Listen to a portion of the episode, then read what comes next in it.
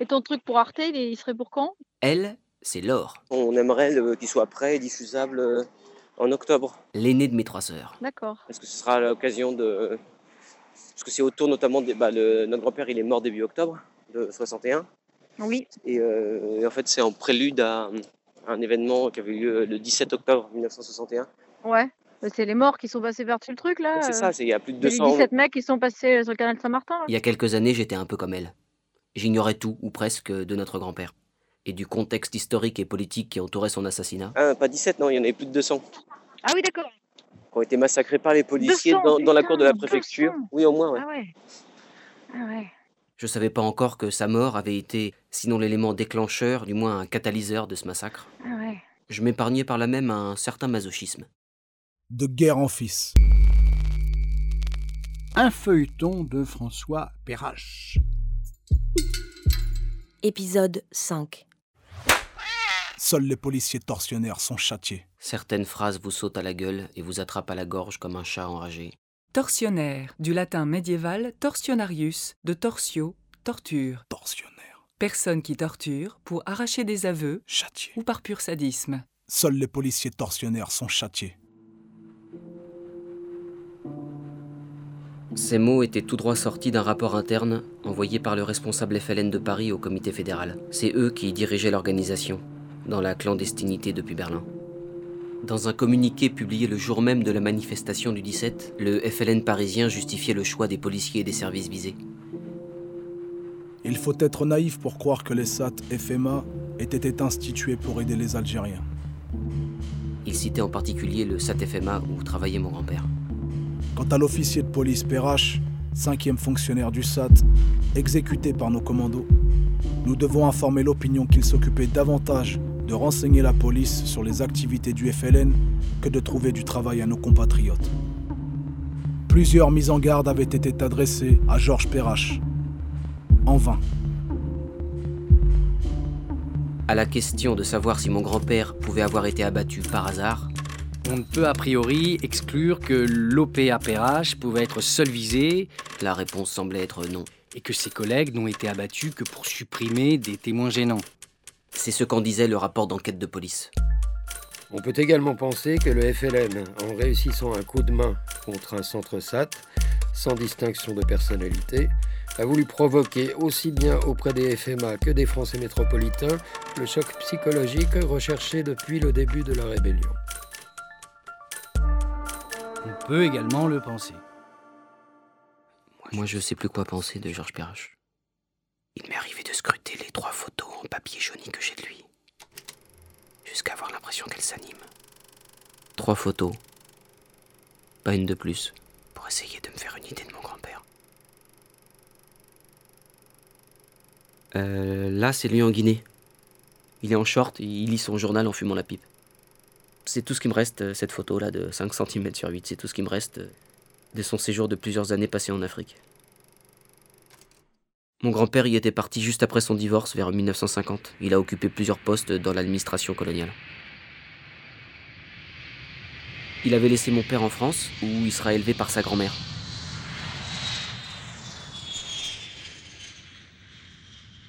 Oui, allô? Ouais, François, c'est Sabine, ça va? Ouais, ça va Dis-moi, on est avec Sam là, on bosse sur l'épisode 5 et on en est au moment où tu dis euh, que euh, Georges a occupé plusieurs postes dans l'administration coloniale. euh, Ouais. on disait que tu pourrais peut-être un peu développer, enfin c'est un peu obscur. Tu sais un peu ce qu'il fabriquait euh, en Afrique? En fait, ce que je sais, si tu veux, c'est que en 1958, il s'est retrouvé comptable du port de Conakry. Il avait rien à y faire. Ok. Et 58, c'est précisément l'année d'indépendance de la Guinée. Donc, euh, le plus probable, c'est ce, qu'on- ce que me disaient les historiens, c'est qu'il devait être euh, l'équivalent, tu vois, d'un ce qu'on appelait un correspondant du SDEC, qui était l'ancêtre de la DGS, une espèce de barbouzard africain, quoi, si tu veux. Voilà. Et après, il va rentrer en 60 euh, pour partir bosser à la préfecture de Paris. Ok, bon, on va essayer de caler ça euh, quelque part. Georges rentrait parfois à Grenoble pour voir son fils, mon père. Et du souvenir de ces rares séjours, je n'ai pu obtenir que trois anecdotes. Pas une de plus. Pas une de plus. 1956. Mon père, Jean-Pierre, accompagne son père Georges à la gare. Sur le parvis, un automobiliste est en panne. Et. Mon grand-père l'aide en poussant sa voiture. qui finit par redémarrer. Mon père est très fier. Georges est très fier aussi. Vous voyez, vous pourrez pas dire qu'on n'est pas sympa dans la police. 1959. Mon grand-père est en train de se raser.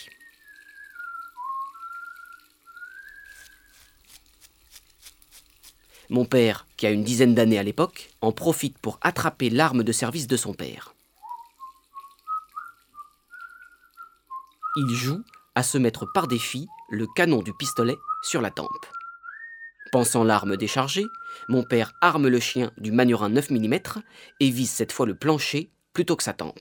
Jean-Pierre 1960. Dans le métro parisien, un probable militant FLN montre à mon grand-père un morceau de tissu aux couleurs du drapeau national algérien. Morceau de tissu qu'il tient au creux de sa main. Algérie, en vert et blanc, étoilé croissant. Mon grand-père aurait alors écarté le pan de sa veste pour laisser voir son arme de service, en lui disant Vous avez de la chance. Vous vous mouchez dans de la soie.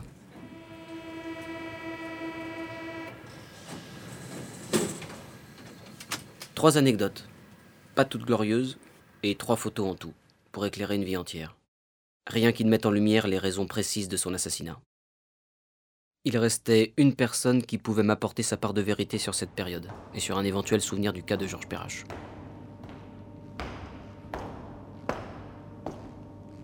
Son chef. Maurice. Maurice Papon. Papon. Maurice Papon. C'était il y a 10 ans. Et Maurice Papon, 95 ans, condamné en 1998 à 10 ans de réclusion criminelle pour complicité de crimes contre l'humanité, puis libéré pour état de santé en 2002, finissait ses jours dans la petite ville de Seine-et-Marne où il était né.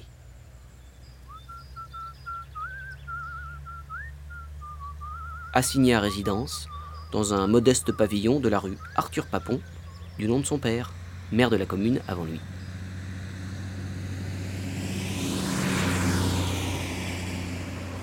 C'est un jeu d'enfant de joindre l'avocat de Maurice Papon.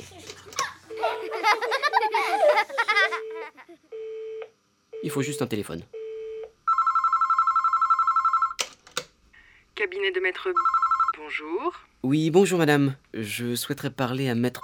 C'est pour une demande personnelle, merci. L'assistante doit penser que je suis un client fortuné en instance de divorce. Et elle transmet mon appel à l'avocat sans poser de questions. L'avocat est aimable. Il me demande de préciser l'objet de ma demande. Je victimise un peu. Je lui explique en deux phrases être le petit-fils d'un policier tué dans un attentat FLN en octobre 61, que mon grand-père a été décoré lors de ses obsèques par Maurice Papon, et que j'aimerais savoir si l'ex-préfet a le moins de souvenirs de cet événement. L'avocat est aimable, il accepte de transmettre un courrier de ma part à l'ancien préfet. L'avocat est très aimable. L'avocat est vraiment très aimable. Avant de raccrocher, il a ces mots. Monsieur Papon, si son état de santé le lui permet, vous répondra sans doute avec plaisir, dans la mesure où son passage à la préfecture de police de Paris a été une des périodes les plus heureuses de sa vie. Mon courrier restera sans réponse.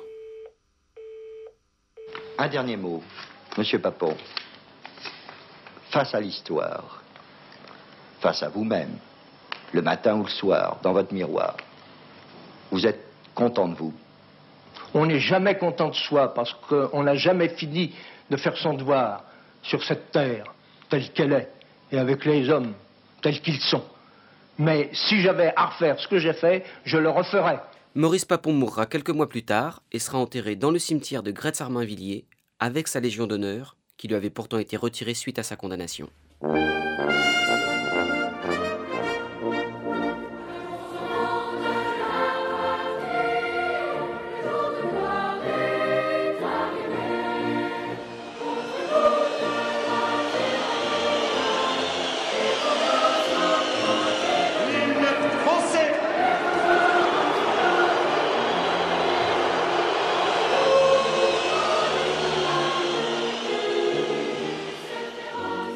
Dans les relations père-fils, euh, la haine et l'amour coexistent souvent.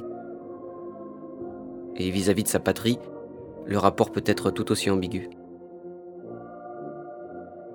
Parce que l'amour de la patrie peut nous pousser au meilleur comme au pire. Avant la période Papon, il y avait une phase brillante à la vie de mon grand-père.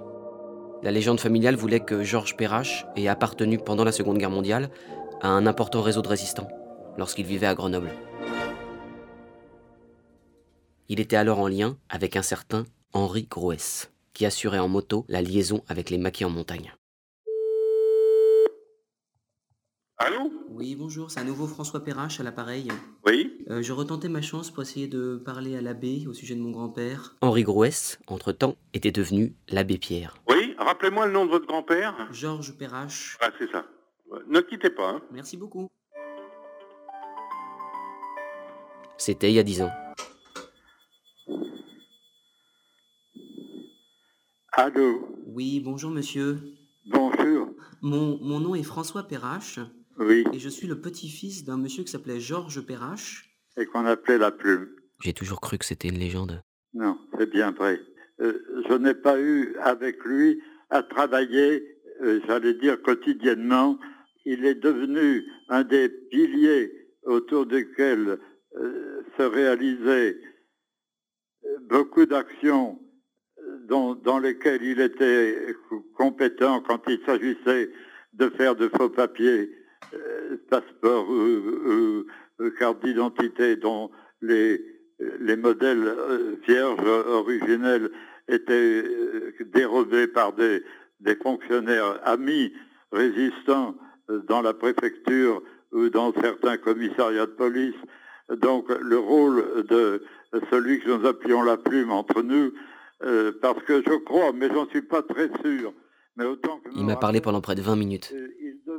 De la boutique près de la cathédrale de Grenoble, où Georges vendait du matériel de bureau.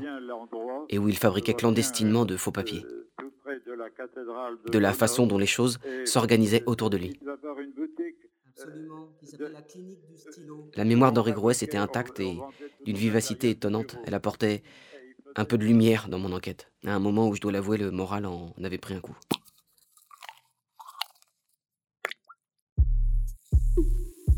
Mais plus j'avançais, plus le portrait de mon grand-père, au lieu de se préciser, se troublait. Homme à abattre pour les indépendantistes algériens, et pourtant lui-même résistant à une autre époque. Héros et salaud. On était comme prisonniers d'un labyrinthe. Maurice Papon, l'abbé Pierre, mon grand-père et moi. Un labyrinthe. Je savais plus comment en sortir. Il me fallait quelqu'un qui puisse me donner une clé de lecture de ce parcours paradoxal. Une clé. Ouais, j'aurais pu en parler à ma psy, mais j'ai préféré appeler Sylvie.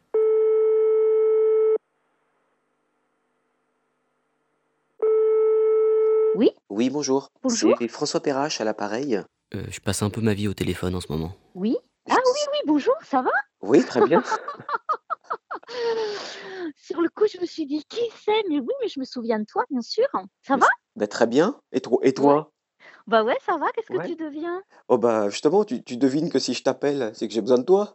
C'est Sylvie qui m'a permis de remonter le fil d'Ariane. Sylvie Thénault, professeure d'histoire contemporaine, chercheuse au CNRS, spécialiste de la guerre d'Algérie. Euh, voilà, alors raconte-moi un peu. Ouais, bah non, mais euh, si, euh, faudrait que je te rappelle un autre moment euh, où je te dérange pas trop, mais l'idée, euh, je te la fais courte. Et un peu comme la première fois où je l'ai rencontré, un peu comme un étudiant d'histoire en première année, je me suis perdu en circonvolution.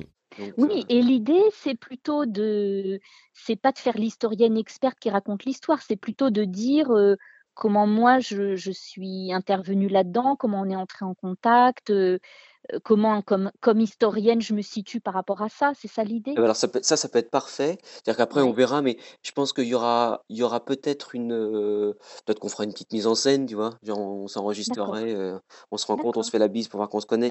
Et que l'idée, je pense, on est en train de l'écrire, euh, ce serait de te faire intervenir avec moi, euh, peut-être au tout dernier épisode, pour justement un peu boucler tout ça. D'accord. Euh, À suivre. Boucler l'histoire avec une historienne, c'était plutôt une bonne idée. Sur arteradio.com. Sauf qu'elle n'arrête jamais de s'écrire, l'histoire.